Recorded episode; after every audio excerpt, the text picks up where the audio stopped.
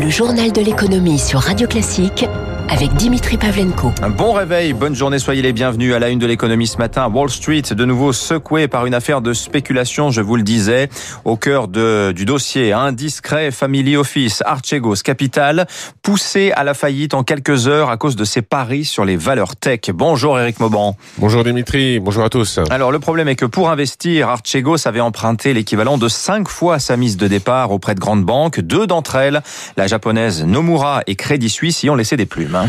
Oui, Archegos c'est un fonds qui gère la fortune de l'homme d'affaires Bill Wang. Ce fonds a pris de très grosses positions spéculatives sur les marchés, notamment sur des valeurs chinoises cotées à Wall Street, mais aussi sur des valeurs de technologie américaine. Ces titres ont sensiblement baissé lors des dernières séances. Les créanciers d'Archegos ont donc réclamé de l'argent pour couvrir ces dépréciations. Pour payer, eh bien, le fonds a dû liquider certaines de ses positions. Près de 20 milliards de dollars d'actions ont été vendus en une seule séance. Ce montant colossal, inhabituel, a provoqué des turbulences sur les marchés financiers. Les banques qui ont prêté de l'argent au fonds Archegos euh, ne vont pas retrouver leur mise. Certaines vont perdre beaucoup d'argent, notamment, vous l'avez dit, Nomura et le Crédit Suisse. De quoi inquiéter les investisseurs qui redoutent que d'autres fonds fassent également faillite et fragilisent un peu plus le secteur bancaire. Un secteur bancaire sur lequel comptent les grandes banques centrales pour euh, financer les entreprises lors de la reprise de l'activité économique tant attendue. Voilà, conséquence Crédit Suisse hier à Zurich, moins 14%, Nomura au Japon, moins 16,5%. Ils payent la lenteur de leur réaction à déboucler euh, les positions d'Archegos, hein, comparé aux banques américaines qui, elles, ont très vite liquidé les positions du fonds. Euh, Goldman Sachs, moins 0,5% hier soir, Morgan Stanley, moins 2,6%, JP Morgan, moins 1,5%. À la une de l'actualité également ce matin, la voie est de nouveau libre sur le canal de Suez. Le trafic des navires a repris hier soir. L'Ever Given, le bateau énorme qui était ensablé depuis près d'une semaine, a été remis à flot. Il est ancré en ce moment dans le grand lac amer au milieu du canal en attente d'une inspection. Alors place maintenant aux assureurs, hein, compte tenu du nombre de parties impliquées, sans doute des centaines de milliers de propriétaires de marchandises sur l'Ever Given, mais aussi sur tous les bateaux touchés derrière. Ce pourrait être le plus gros sinistre de l'histoire du fret maritime. En France, le Covid, catastrophe pour le tourisme en Ile-de-France. Le comité du tourisme francilien a fait ses comptes à 6 milliards 4 de recettes l'an dernier, soit un manque à gagner par rapport à 2019 de 15 milliards et demi d'euros, moins 70%. 17 millions et demi de touristes ont visité euh, l'an dernier Paris et sa région contre près de 51 millions l'année précédente. Pour voyager cet été à l'étranger, d'ailleurs, très certainement faudra-t-il un passeport sanitaire. Le Parlement européen s'est dit prêt hier soir à entériner le dispositif lors de sa session plénière du 7 au 10 juin. Euh, du 7 au 10 juin. En attendant le retour des touristes, les commerçants soumis à des restrictions sanitaires font grise mine. Rappelons qu'avant crise déjà, dans les villes moyennes de moins de 150 000 habitants, le taux de vacances commerciales, c'est-à-dire les boutiques vides, était de l'ordre de 13 du fait de la concurrence des centres commerciaux de périphérie ou des achats en ligne. La dévitalisation des centres-villes, un fléau social, mais bonne nouvelle, ce n'est pas une fatalité. Émilie Vallès. Des tarifs de stationnement trop élevés, pas assez de flux piétons, voilà ce qui explique en partie le taux de vacances important à Pau, selon Sylvie Giberg. Elle est commerçante et porte-parole du collectif des habitants et commerçants de la ville. 20% des commerces ont baissé le rideau ces dernières années. Sur la quinzaine de rues commerçantes de l'hypercentre, on a 100 boutiques qui sont fermées Jusqu'à présent, plutôt des multimarques ou des indépendants. Et puis là, depuis la crise, des enseignes, Camailleux, Un jour ailleurs, plus récemment Ben Simon. Pour Emmanuel Leroc, délégué général de Procos, Fédération pour la promotion du commerce spécialisé, pour revitaliser ces centres-villes, il faut une approche globale.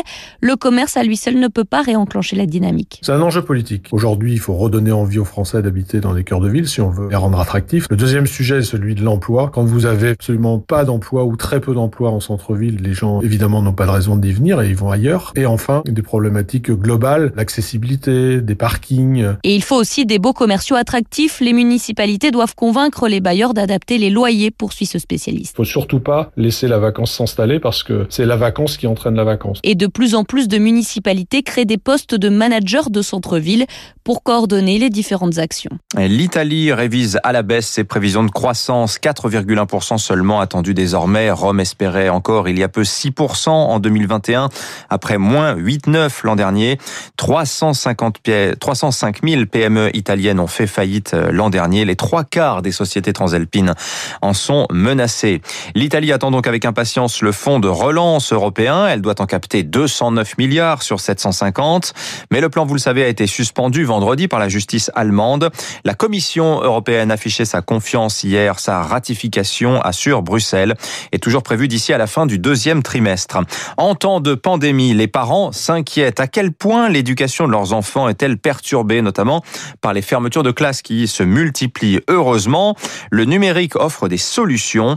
2020, année exceptionnelle pour l'EdTech, les technologies dans le secteur de l'enseignement. Elles ont attiré 16 milliards de dollars d'investissement l'an dernier. C'est le double de 2019. À l'horizon 2025, le secteur de l'EdTech devrait peser 500 milliards de dollars au niveau mondial. Eric Cuoche. L'année dernière, les écoles ont dû fermer 10 semaines. Malgré la poursuite des cours à distance, élèves et enseignants ont parfois eu du mal à suivre. Résultat, des lacunes difficiles à rattraper, comme pour le fils de Laura. Ils n'ont pas pu terminer le programme dans cinquième. Ça fait des trous dans les apprentissages et les élèves perdent pied. On a senti un réel besoin pour notre fils de rattraper tout ça. Conséquence, Laura a opté pour des cours de soutien individuel à distance, une heure et demie de mathématiques par semaine. Avantage, un enseignant à l'écoute d'un seul élève et des supports numériques très pratiques. C'est quand même aussi une facilité. Il peut conserver des exercices faits pour le revoir plus tard. Ça permet de partager des tableaux. Il y a une interactivité. Adapté aux générations du numérique, ces cours séduisent chez Academia, leader du secteur en un an. La part du soutien en visio est passée de 5 à 40 et avec la pandémie, les besoins ont également changé. Philippe Coléon, patron d'Academia. Les parents nous appellent beaucoup moins pour progresser de 3 4 points, mais beaucoup plus pour motiver leurs enfants dans leur scolarité complètement chaotique. C'est beaucoup plus un accompagnement psychologique que purement scolaire qui nous est demandé. Le e-learning, c'est aussi pour les adultes. Chômage partiel, pas de loisirs, alors on se forme pour changer de métier, apprendre une langue. Lors du premier confinement, la demande a été multipliée par deux, voire trois, selon les plateformes spécialisées. Eric Cuoche. L'actualité des entreprises à présent paye-t-il ses déclarations récentes à la presse? Arnaud Nourri, le PDG d'Achète Livre depuis 18 ans, a été remercié hier par son actionnaire, le groupe Lagardère. Arnaud Nourri avait publiquement fait part de son opposition à tout projet de rachat d'Achète, numéro 3 mondial de l'édition, euh, par Editis, filiale de Vivendi. Vivendi, groupe contrôlé par Vincent Bolloré, qui est devenu ces derniers mois le premier actionnaire de Lagardère. Vivendi, justement sur le point de faire euh, son faire entrer en bourse à Amsterdam d'ici la fin de l'année, Universal Music Group. Les actionnaires de Vivendi ont adopté hier à une très large majorité la modification des statuts du groupe, permettant une distribution en actions de 60% du capital de l'éditeur musical. Une fois coté, Universal Music hein, sera détenu à 20% par Vivendi, autant par le chinois Tencent, pour une valorisation de 30 milliards de dollars. Et puis gros temps social chez Air France, la compagnie cherche à faire des économies supplémentaires. Elle tente de négocier avec les syndicats une réduction du nombre de jours de congés ainsi que des salaires déjà gelés cette année. La compagnie mène en outre un plan de suppression de 6500 postes. Euh, plusieurs bases régionales importantes pourraient fermer. Nice, Marseille, Toulouse, aux grandes dames des régions concernées.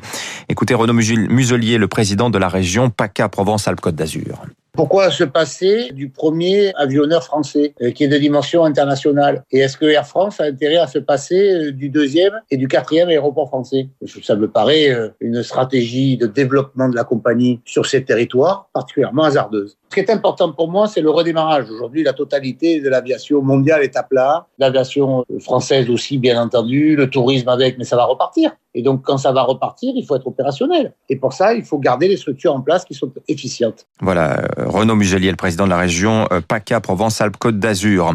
Air France qui pleure, ça redécolle en revanche aux États-Unis. La preuve, la compagnie Southwest, l'une des trois majors américaines de l'aérien, a passé commande hier à Boeing de 100 737 MAX avec option pour 150 exemplaires supplémentaires au prix catalogue. La commande est estimée à 12 milliards et demi d'euros. Je reviens un instant en France avec cette alerte euh, dans le Parisien sur le compte personnel de Chaque année, le système de la formation professionnelle et de l'apprentissage finit avec un trou d'un milliard d'euros. Le système est structurellement déficitaire. Il lui manque 30% de ressources depuis le départ, estime notamment Force ouvrière. Et ça s'aggrave car le compte personnel de formation rencontre un franc succès. De plus en plus de monde veut se reconvertir ou acquérir des compétences. Il est donc question euh, de créer, comme à l'hôpital, un ticket modérateur, une sorte de reste à charge, à moins que l'État n'efface l'ardoise, hein, comme il en prend de plus plus en plus l'habitude. Les marchés, pour finir, ils ont bien résisté finalement à l'affaire Archegos. À Paris, le CAC 40 hier plus 0,45%, 6015 points.